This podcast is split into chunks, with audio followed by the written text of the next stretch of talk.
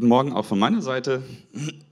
Und ähm, heute wollen wir uns ähm, mit der Macht der Worte befassen. Das ist mein Thema heute Morgen.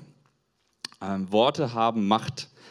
Äh, ich habe in der Vorbereitung ein bisschen geguckt und so, was da für Beispiele gibt. Und ich habe ähm, einen Wissenschaftler aus Japan gefunden, der sogar irgendwie Reis gekocht hat in einem Topf und hat das dann auf eine Schüssel aufgeteilt, äh, auf zwei Schüsseln aufgeteilt. Die eine hat er vier Wochen lang mit Liebe übergossen und Zuspruch und guten Worten und die andere mit Hass und Ablehnung. Vier Wochen lang, man muss sich das mal vorstellen, dass ein Mensch das macht von einer Reisschüssel. Und äh, er behauptet, dann sei nach vier Wochen sei der, der mit Liebe überschüttete Reis noch genießbar gewesen und der andere war vergammelt. Aber das ist Quatsch. Da haben äh, einige das dann wieder empirisch untersucht und so und haben gesagt, nee, nee, also wenn man das mit mehreren Proben wiederholt, erkennt man überhaupt keinen Zusammenhang. Aber er ist überzeugt, dass die Worte selbst auf heiß Macht haben. ähm, aber wer kennt es von euch, dass äh, Worte schon mal richtig Macht hatten über, über einen, ob es positiv oder negativ ist, dass jemand was gehört hat, was ausgesprochen wurde über einen, das einen richtig, richtig beschäftigt hat. Kennt äh, Hand hoch, wer es schon mal erlebt hat. Also ich würde mal sagen, eigentlich alle. ähm, und es gibt eine offensichtliche Wirkung der Worte, die wir sprechen und hören. Und zum Beispiel, wenn, wenn du mal, ja, wenn du ein Liebes, also einfaches Beispiel, du kriegst ein Liebesgeständnis oder du gerätst in einen heftigen Streit, dann merkst du spätestens da, was, da spürst du, wie Sprache berühren kann, ne, wie, wie tief das gehen kann. Manche Worte können einem tagelang nachhängen, manche können einem jahrelang nachhängen. Also ich würde sagen, man kann da zustimmen, dass Worte Macht haben. Also die Worte, die ich ausspreche über andere, haben eine gewisse Macht oder Auswirkungen auf andere Menschen. Die Worte, die ich über mich spreche, haben auch eine Auswirkung auf mich. Und die Worte, die ich von anderen über mich höre, haben auch eine gewisse Macht über mich oder Auswirkungen auf mein Leben. Und in Gottes Wort finden wir sehr viel zu diesem Thema. Und es wird ganz schnell deutlich, wie wichtig es ist, dass wir auf unsere Worte achten und wie sensibel oder, oder wie viel Zündstoff in der Zunge sozusagen ist. Und in den Sprüchen im Kapitel 18, der Vers 21, da steht drin, Worte haben Macht, sie können über Leben und Tod entscheiden. Ziemlich drastisch. Ähm, es ist jetzt nicht bei jedem gesagten Wort der Fall, aber es gibt auch Extrembeispiele, wo in der Schule Mädchen irgendwie Worte hören, du bist hässlich oder du bist zu dick oder sowas, und das so eine Auswirkung auf deren Leben hat, dass es in Krankheit endet oder sogar im Selbstmord. So Beispiele gibt es. Und Worte haben in dem Fall dann Macht über einen Menschen, der bis zum Tod führen kann, die vielleicht ausgesprochen wurden ohne wirklich darauf zu achten, welche Auswirkungen könnte das haben. Natürlich gibt es auch Worte, die Leben spenden können. Allein in der richtigen Situation ein ernst gemeintes Schön, dass du da bist, das kann schon Leben spenden, sage ich mal, zur rechten Zeit. Ähm, Im Neuen Testament, im Matthäus-Evangelium, sagt Jesus, nicht was ein Mensch zu sich nimmt, macht ihn vor Gott unrein, sondern das, was er von sich gibt. Ein paar Verse später fragen ihn dann seine Jünger, dass er es doch nochmal genauer erklären muss. Und in Matthäus 15, die Verse 15 bis 20 steht, da sagte Petrus, erklär uns doch noch einmal, was einen Menschen unrein macht. Jesus fragte, selbst ihr habt es immer noch nicht begriffen? Wisst ihr denn nicht, dass alles, was ein Mensch zu sich nimmt, zuerst in den Magen kommt und dann wieder ausgeschieden wird? Aber die bösen Worte, die ein Mensch von sich gibt, kommen aus seinem Herzen und sie sind es, die ihn vor Gott unrein machen. Denn aus dem Herzen kommen böse Gedanken wie Mord, Ehebruch, sexuelle Unmoral, Diebstahl, Lüge und Verleumdung. Durch sie wird der Mensch unrein, nicht dadurch, dass man mit ungewaschenen Händen isst. Es war ja damals in dieser Situation ganz sehr religiös, sehr gesetzlich alles. Und Jesus stellt hier klar und verknüpft unser Herz und unsere Gedanken als Quelle für unsere Worte. Also das, was aus dem Mund rauskommt, ist das, was eigentlich in mir drin steckt. Das sagt Jesus. Das Herz als Quelle für unsere Worte und Handlungen. In Jakobus 3, Kapitel 3, im Jakobusbrief, äh, schreibt Jakobus an die äh, Christen Verse 2 bis 6 und Verse 10 bis 12. Denn wer seine Zunge im Zaun hält, der kann auch seinen ganzen Körper beherrschen. So legen wir zum Beispiel, und die Beispiele finde ich echt gut, so legen wir zum Beispiel den Pferden das Zaumzeug ins Maul, damit beherrschen wir sie und können das ganze Tier lenken. Und selbst bei den Schiffen, die nur von starken Winden vorangetrieben werden können, bestimmt der Steuermann die Richtung mit einem kleinen Ruder. Genauso ist es mit unserer Zunge. So klein sie auch ist, so groß ist ihre Wirkung. Ein kleiner Funke setzt einen ganzen Wald in Brand. Mit einem solchen Feuer lässt sich auch die Zunge vergleichen. Hast du schon mal erlebt, wie ein kleines Wort in dir einen Brand auslösen kann, der sich wie ein Feuer in dir entfacht und der viel Zerstörung anrichtet?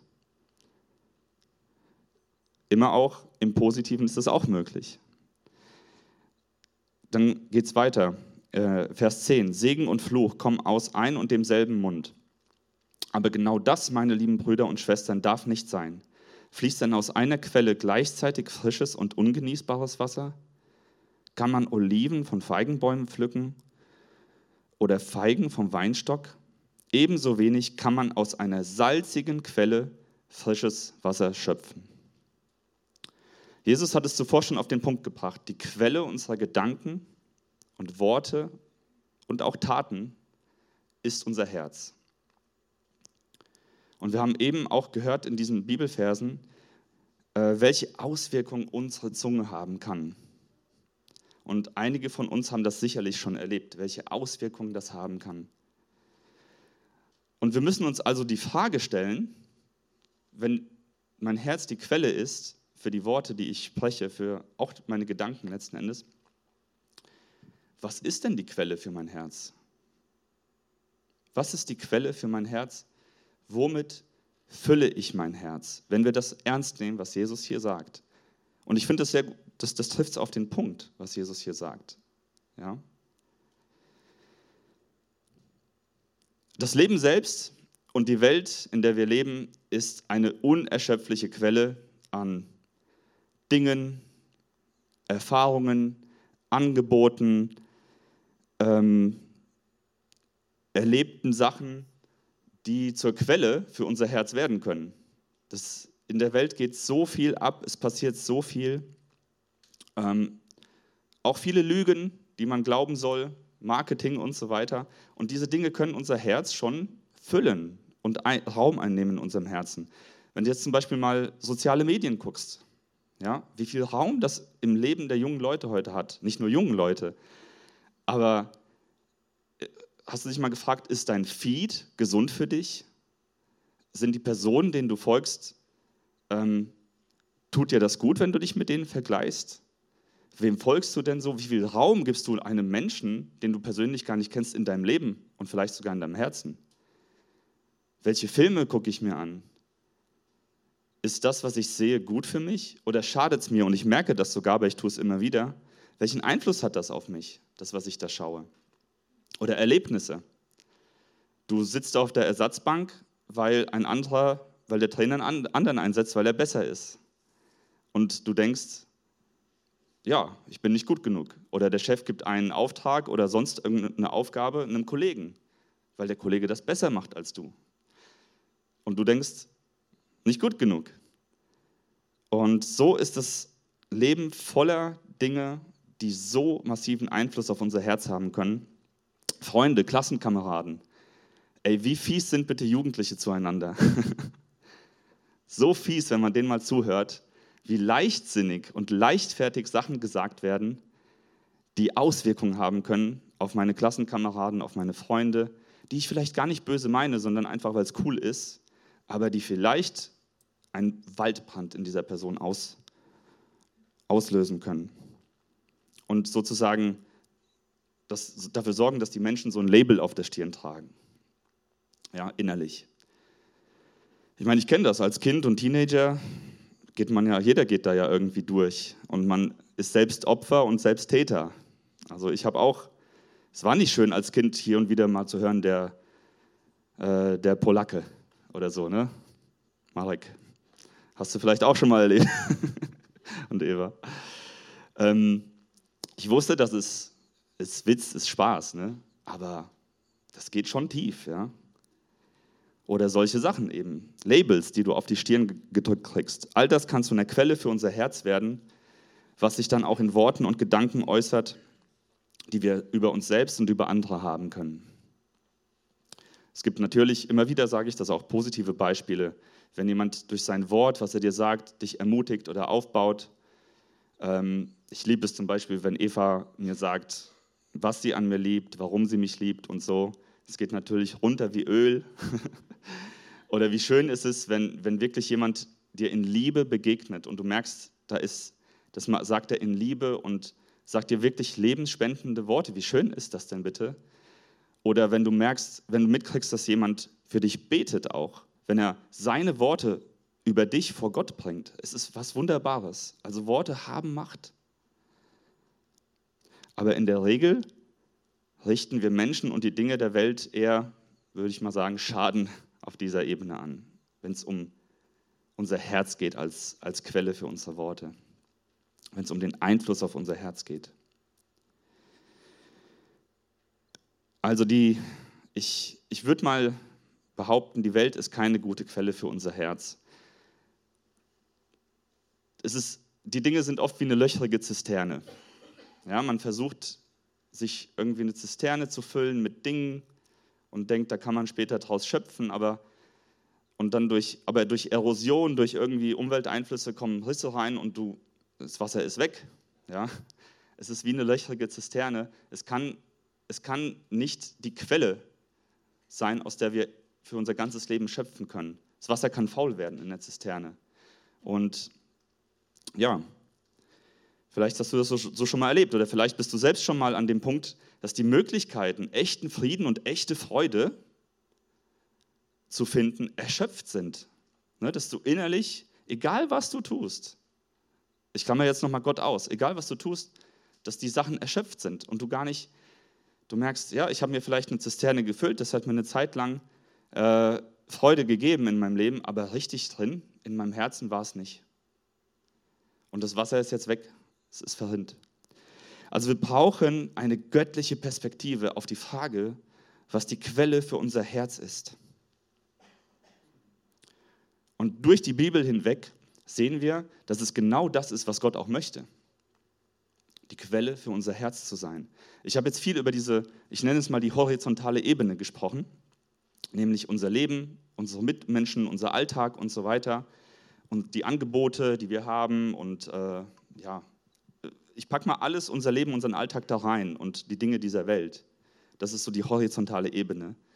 Aber wir erleben in der Bibel, dass Gott immer diese vertikale Ebene möchte. Also raus aus, aus, dem, aus dem Alltag und aus dieser Welt und rein in diese vertikale Ebene, wo es nur noch dich, äh, dich und Gott gibt. Das ist das, was Gott möchte.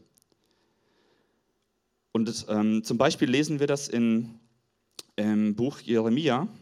Jeremia ist ein Prophet, der von Gott eingesetzt wird, um schlechte Nachrichten, oder was heißt schlechte Nachrichten? In, in den Ohren der, der Israeliten waren es schlechte Nachrichten, aber es war eigentlich eine Ermahnung, eine, ein Aufruf zur Umkehr an, an, das, an Gottes auserwähltes Volk. Und Gott gebrauchte ihn immer wieder, um zu seinem Volk zu sprechen. Und da steht in Jeremia Kapitel 2, der Vers 13, denn mein Volk hat eine doppelte Sünde begangen. Erst haben sie mich verlassen, die Quelle mit lebenspendendem Wasser. Und dann haben sie sich rissige Zisternen ausgehauen, die überhaupt kein Wasser halten. Also wir sehen hier wieder das Bild von der Zisterne. Das ist das, was die damals falsch gemacht haben.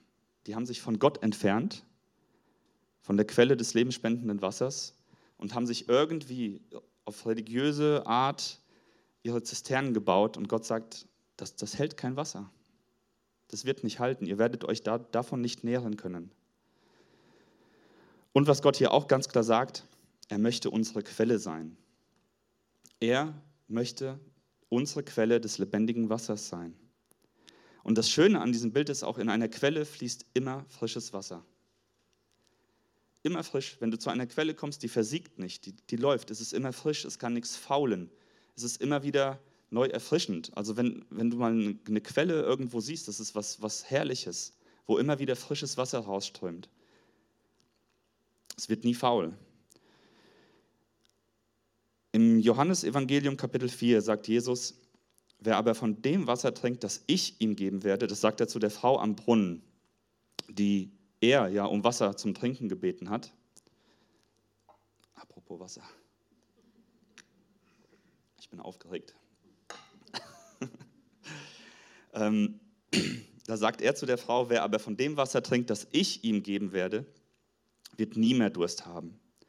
Ich gebe ihm Wasser, das in ihm zu einer Quelle wird, die bis ins ewige Leben weitersprudelt. Ey, was für eine Zusage. Also nicht nur, dass wir eine Quelle in Gott haben, zu der wir kommen können, sondern dass Jesus in uns eine Quelle sein will durch den Heiligen Geist. In Matthäus Kapitel 4, die Verse 3 bis 4, ist die Situation, wo Jesus in der Wüste war, 40 Tage ohne Essen. Und da steht, nachdem er 40 Tage und Nächte gefastet hatte, war er hungrig. Da trat der Versucher an ihn heran und sagte, also der Teufel, wenn du Gottes Sohn bist, dann befiehl doch, dass die Steine hier zu Brot werden. Und Jesus antwortete, in den heiligen Schriften steht, der Mensch lebt nicht nur von Brot, er lebt von jedem Wort, das Gott spricht. Nachdem er 40 Tage gefastet hatte und mega Hunger hatte, sagt er, ich lebe nicht nur von dem Essen, sondern von dem Wort meines Vaters. Welche Kraft kann denn bitte Gottes Wort haben in unserem Leben, wenn schon die Worte anderer Menschen solche Kraft in unserem Leben entfalten können?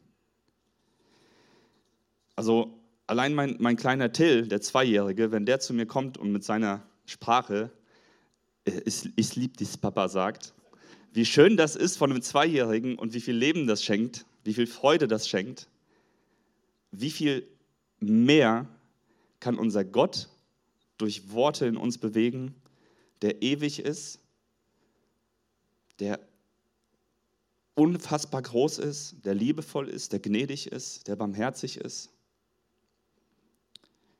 Und die Kraft von Gottes Wort offenbart sich ja schon im ersten Buch der Bibel im ersten Mose. Da sehen wir, Gott hatte das erste Wort. Er sprach, es wurde. Gott hatte das erste Wort durch sein Wort. Er sprach. Er schuf er alles, das Universum, die Erde, die Tiere, Pflanzen, dich und mich, dich und deine Identität. Er schuf er. Du bist hier, weil er es so wollte. Du bist sein Kind. Und das Schöne daran ist, wenn du das glaubst, dann haben die Worte, die, die Menschen oder wenn dich Menschen mit Worten beschrieben haben, keine Macht über dich, denn nur Gott kann dich definieren. Ja, nur Gott kann dich definieren. Wenn du das glaubst, dass er der Schöpfer, dass er dein Schöpfer ist, dann bist du sein Kind. Punkt. Das ist deine Identität. Und nicht irgendwas, irgendein Label, das dir auf die Stirn geklebt wurde, als Teenager oder so. Menschen können dich zwar mit Worten beschreiben, aber nur Gott kann dich definieren. Sonst wärst du nicht hier. Er hat gesprochen, er wollte es so. Und deshalb bist du hier. Er hat aber auch das letzte Wort. Im letzten Buch der Bibel, im letzten Kapitel, lesen wir in der Offenbarung Kapitel 22, Vers 12, Jesus sagt, macht euch bereit, ich komme schnell und unerwartet und werde jedem den verdienten Lohn geben. Ich bin der Erste und der Letzte, der Anfang und das Ziel, das A und das O. Wenn du das glaubst, dann ist die Frage geklärt, wo komme ich her, wer bin ich, wo gehe ich hin. Die Frage ist eigentlich geklärt, und damit lässt sich echt gut leben. Damit lässt es sich wirklich gut leben. Wenn du das glauben kannst, dass Gott dein Schöpfer ist, dass er aus aller Ewigkeit bis in alle Ewigkeit dich erschaffen hat und dich liebt in dem Hier und Jetzt, damit lässt es sich wirklich gut leben. Das habe ich erlebt, als ich mich Mitte 20 bekehrt habe und das begriffen habe.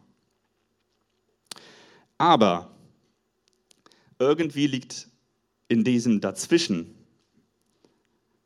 der Hund begraben. Weil in diesem Dazwischen, in unserem Leben, liegt es an uns, ob wir die Stimme unseres Schöpfers hören, ob wir seine Gegenwart suchen, ob wir ihn zur Quelle unseres Lebens machen oder ob wir uns in der Welt verlieren. Da liegt es irgendwie auch an uns, in unserem Leben immer wieder das zu tun und nicht davon wegzukommen. Und das ist nicht leicht. Das ist wirklich nicht leicht. Und heutzutage ist es, glaube ich, schwieriger als je zuvor, diesen Lauf zu meistern. Die Ablenkung ist größer als je zuvor. Durch, durch die ganzen Medien und es gibt Leute, die leben halt fast nur noch ein digitales Leben. Gibt es ja auch so Extrembeispiele. Die leben nur noch digital. Ja? Und dort, dort sind sie der, keine Ahnung, irgendeine coole, starke Figur in irgendeinem Game. Und in Realität, ja, ist es halt ein verlorener Kerl hinter dem Computer, sage ich jetzt mal so. Ja. Ähm, ja, also die Welt ist schon ganz schön lost, weil ich finde, das funktioniert oft nicht. Die Ablenkung ist sehr groß, nämlich uns davon abzulenken, dass Gott unser Schöpfer ist und dass er die Quelle für, uns, für unser Herz ist, für unser Leben. Wie kommen wir zu dieser Quelle? Und wie schaffen wir es, dort zu bleiben? Das ist ja auch die entscheidende Frage. Ist ja schön zu wissen, okay, da ist eine Quelle und Gott will auch die Quelle für unser Herz sein. Nur wie kommen wir zu dieser Quelle und wie schaffen wir es, dort zu bleiben? Und das eine ist, es braucht natürlich eine Entscheidung. Es braucht die Entscheidung, ein Bekenntnis, dass ich Sünder bin. Sonst hätte, Gott, äh, sonst hätte Jesus am Kreuz nicht sterben müssen, sonst, hätte er sein Blut nicht vergießen müssen das Bekenntnis, dass er sein kostbares Blut für mich vergossen hat. Sonst war das umsonst, dass der Sohn Gottes gestorben ist für jeden Menschen. Und das zu glauben, dass er eben der Beginner und der Vollender von allem ist und dass er mich erschaffen hat, so wie ich bin. Aus welchem Grund? Weil er es wollte, ganz einfach.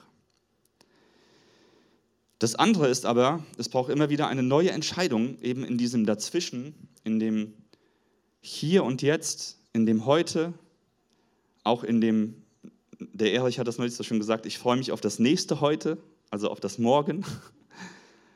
Da braucht es Entscheidungen. Das ist der zweite Punkt.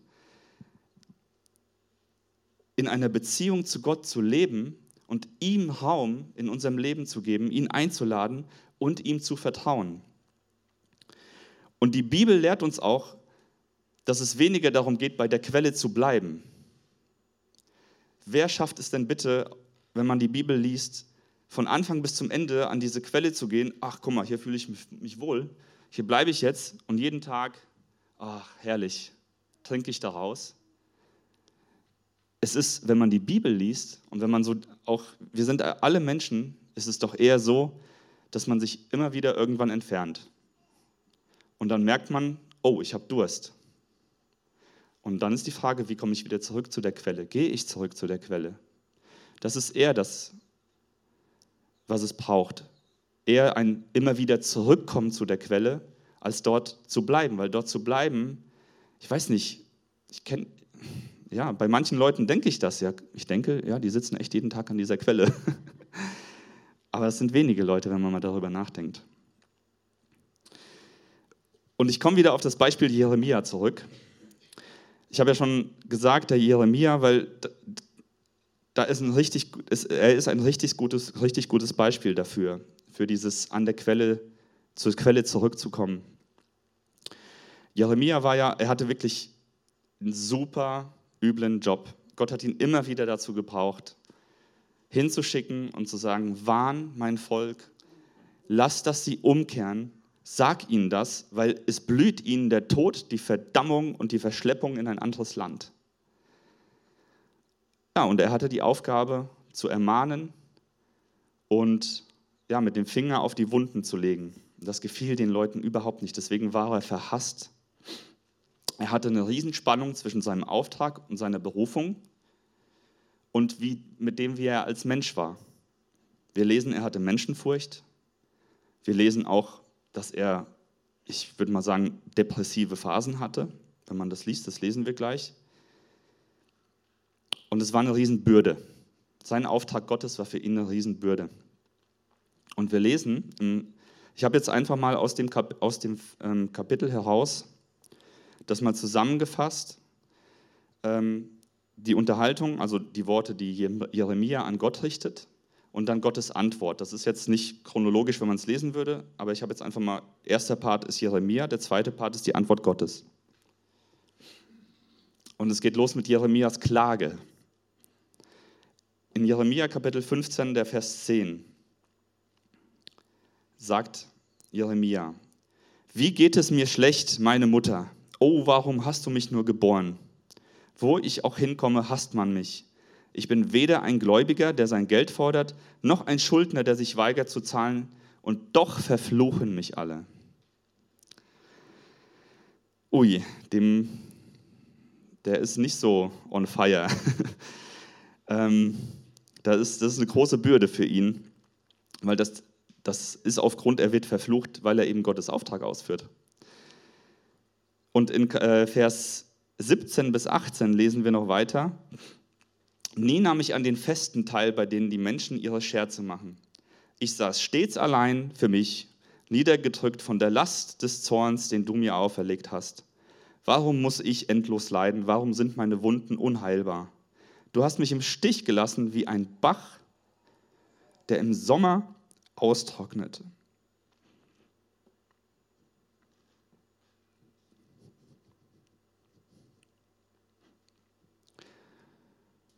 Der im Sommer austrocknet und kein Wasser mehr gibt. Was für ein Tiefpunkt. Jeremia kam immer wieder zu Gott zurück und hat immer wieder seinen Auftrag ausgefüllt, aber er hatte diese Phasen. Ein Bach, der versiegt, so nennt er Gott, der sagt, du bist wie ein, eine Quelle, die versiegt. Also Jeremia hatte Phasen in seinem Leben, wo er weg war von der Quelle, ein Mann Gottes, ein Mann im Glauben, der das ganze Volk ermahnt hat und sogar gelitten hat dafür. Der wurde gefoltert, der wurde geschlagen, der wurde verspottet. Und der hatte auch Phasen in seinem Leben, wo er weg war von der Quelle. Und Gottes Antwort an Jeremia ist, die eine ist in Vers 11. Der Herr antwortete, es wird alles wieder gut werden für dich, Jeremia. Ich werde es so fügen, dass deine Feinde dich um Hilfe bitten werden, wenn Notzeiten oder Zeiten des Unglücks über sie hereinbrechen.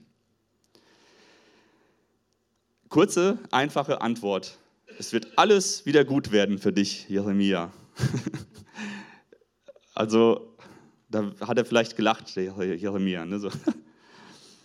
Wer es glaubt, wird selig, so auf die Art. Ist das leicht zu glauben, wenn bei solchen Klagen, wie der Jeremia hatte, dass, dass Gott einfach sagt, es wird alles gut? Das ist doch nicht leicht zu glauben und auch nicht leicht zu verstehen, gerade in schlechten Zeiten. Aber dieser Text lehrt uns Folgendes. Das eine ist, wir dürfen unser Herz vor Gott ausschütten. Wir dürfen zu ihm kommen und selbst wie der Jeremia, der, der sagt, äh, ich, ich wäre am liebsten gar nicht geboren worden. Hey, wer sagt denn das so von seinem Leben schon? Ne? Also der ist ganz schön tief. Gott verkraftet das, er nimmt es ihm auch nicht übel. Denn das ist ja eigentlich der erste Schritt zurück zur Quelle. Ich glaube, Gott ist es lieber, wenn wir jammernd und murrend mm, zur Quelle zurückkommen, aber dann irgendwann ankommen und er uns das lebendige Wasser geben kann, als still und in sich gekehrt wegzugehen. Ich glaube, Gott ist es lieber, ein, ein Murkopf oder wie sagt man, ein Motzkopf, der zu ihm kommt mit all seinem Leid und Klagen, als jemand, der einfach in sich alles hineinfrisst und sagt, der Gott kann mir eh nicht helfen. Das ist das eine, was uns das hier lehrt. Das andere ist, dass Gott will, dass wir ihn in allen Lebenslagen vertrauen, weil er gibt ihm ja keine lange Erklärung. Er sagt einfach nur, es wird alles gut werden für dich. Ist, das ist ja nicht leicht. Die Antwort ist sehr kurz. Und er erklärt ihm nicht, ich werde das alles so machen und die Leute werden, ach, die werden alle, die, du, du wirst schon sehen, Jeremia, oh, wie ich das anstellen werde. Und wisst ihr, dass er, dass er merkt, okay, Gott hat es voll in der Hand. Nee, der musste vertrauen, weil er wusste nicht, wann wird das alles wieder gut. Und das ist manchmal schwer und es braucht Geduld. Das braucht Glaube und Geduld. Das sehen wir hier auch. Und das Dritte ist, dass wir auch eine Verantwortung für, für unsere Mitmenschen haben. Jeremia brachte Gottes, Gottes Worte, Gottes Ermahnung zur Umkehr an das Volk. Warum? Weil Gott sich um sein Volk sorgte. Sie waren auf dem falschen Weg. Und genau das ist doch auch unser Auftrag. Und dieser Auftrag wird ebenso für Widerstand sorgen. Und vielleicht wirst du auch von deinen Freunden verspottet dafür, dass du gläubig bist und Dinge anders siehst und vielleicht mal genau da den Finger in die Wunde legst bei einem Freund oder so, wo du merkst, genau an dem Punkt geht es ihm nicht gut, da bräuchte er eigentlich Hilfe. Und setz mal hier im Vers, wo war das? Ähm, Im Vers 11, setz mal da Freunde ein, dass deine Freunde dich um Hilfe bitten werden, wenn Notzeiten oder Zeiten des Unglücks über sie hereinbrechen. Es kann sein, dass Freunde dich verspotten, aber es kann sein, dass wenn es ihnen schlecht geht, sie merken, hey, da ist einer, der wendet sich an Gott, wenn es ihm nicht gut geht. Ich will seine Hilfe. Das hat Jeremia hier auch zu Gott gesagt, äh, Gott zu Jeremia gesagt. Deine Feinde werden zu dir kommen und dich um Hilfe bitten, weil sie wissen, dass du weißt, wo die Quelle für Hilfe ist. Jeremia weiß, woher seine Hilfe kommt. Ähm, Im Kapitel 15, Vers 16 lesen wir etwas ganz Bedeutendes. Da sagt Jeremia, deine Worte sind mein Leben. Eine andere Übersetzung sagt, ich esse deine Worte.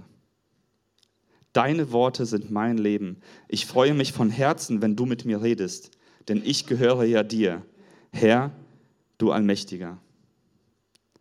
Da sieht man es mal, welche Auswirkungen, welchen Hunger Jeremia in seinem Leben auch nach Gottes Wort hatte. Und er wusste um die Quelle. Er wusste, wo die Worte des Lebens herkommen. Aber er hatte auch Phasen, wo er nicht an dieser Quelle war und wo es ihm schwer fiel. Jeremia ging durch Täler. Aus menschlicher Sicht war er Versager in, seiner, in der Gesellschaft dort, in seiner Zeit, wo er lebte. Er war ein Parasit. Der war ein Loser. Heute würde man sagen, Jesus Freak.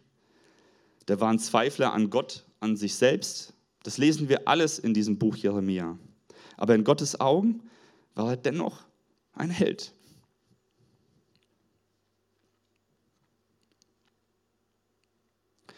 Weil er trotz aller Rückschläge immer wieder zu Gott kam und wusste, wo die Quelle des lebendigen Wassers ist. Deswegen war er in Gottes Augen ein Held. Und aus Ewigkeit betrachtet ist genau das, worauf es ankommt. Nicht die Schmach, die er erleiden musste in der Welt durch die Menschen, sondern dass er wusste, wo seine Hilfe herkommt. Ja, und die Frage ist, spürst du vielleicht auch den Druck dieser Welt? Die Last deiner Vergangenheit, die Last der Worte, die über dich gesagt wurden. Vielleicht spürst du genau das und du denkst, deine Zisterne ist leer. Es ist alles erschöpft und du hast dich voll in dieser horizontalen Ebene verloren. Und es wäre vielleicht an der Zeit, dann mal in die vertikale Ebene zu treten und Gott um Hilfe zu bitten. Jeremias Quelle des Lebens der Freude und des Friedens war Gottes Nähe und sein Reden. Und so kann es auch für uns genau das Gleiche sein. Und es kann, wisst ihr, wie Gott ist? Es reicht, dass er ein Wort gebraucht. Oft gebraucht Gott gar nicht viele Worte.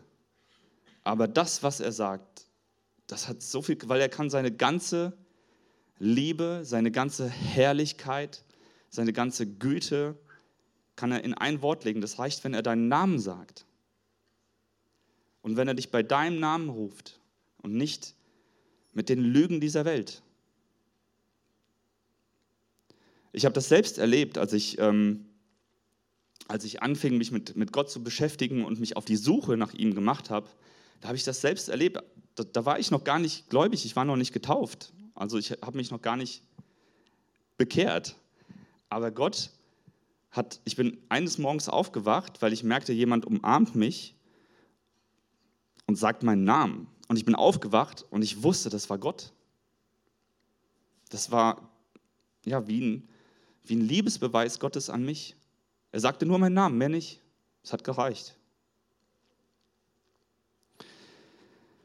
Oh, jetzt habe ich es zugeklappt. In, ah nee, brauche ich nicht. In Jeremia, ah, Moment. Das will ich noch sagen. Wenn du dich in dieser horizontalen Ebene verloren hast, dann stürz dich, versuch's doch mal, dich radikal in diese vertikale Ebene zu stürzen, wo es nur dich und Gott gibt und alle Sachen der Welt mal hinter dir zu lassen und sich in die vertikale Ebene zu begeben, so wie Jeremia das immer wieder auch tat. Aber der Weg in die Gemeinschaft, und das ist nämlich das, was ich meinte in diesem Dazwischen, das ist der am stärksten umkämpfteste Punkt in unserem Leben. Der Weg in die Gemeinschaft mit Gott, die Ablenkung ist riesig, riesig. Die Zweifel sind manchmal überwältigend und der Unglaube kann dich manchmal aufhalten. Es ist sehr umkämpft. Und abschließend in Jeremia, das ist das gleiche Kapitel, im Vers 19, sagt Gott zu Jeremia, das ist jetzt ähm, Basisbibelübersetzung, die fand ich gut. Darauf antwortete der Herr, wenn du umkehrst, lasse ich dich umkehren. Wenn du umkehrst, lasse ich dich umkehren. Dann darfst du wieder vor mir stehen. Wenn aus dir heraus wertvolle Worte kommen und nicht solcher Unsinn, wirst du wieder wie mein Mund sein. Dann werden sich die Menschen dir zuwenden. Aber du sollst dich ihnen nicht zuwenden. Was für eine Zusage. Und das ist doch eine Zusage an jeden, der Gott liebt. Wenn du umkehrst, lasse ich dich umkehren. Das heißt, wenn du dich auf den Weg zu ihm machst, wird er dir keine Steine in den Weg legen. Und du darfst wieder vor ihm stehen, seine Gegenwart erleben. Wann immer du zu ihm umkehrst, darfst du seine Gegenwart erleben. Der Weg kann manchmal lang sein, länger als du denkst. Aber am Ende wird Gott vor dir stehen. Und auch interessant, es kommt ja auch darauf an, sagt er, wenn aus dir heraus wertvolle Worte kommen und nicht solcher Unsinn. Also er bezeichnet das ja auch als Unsinn, was Jeremia hier an Klagen sagt.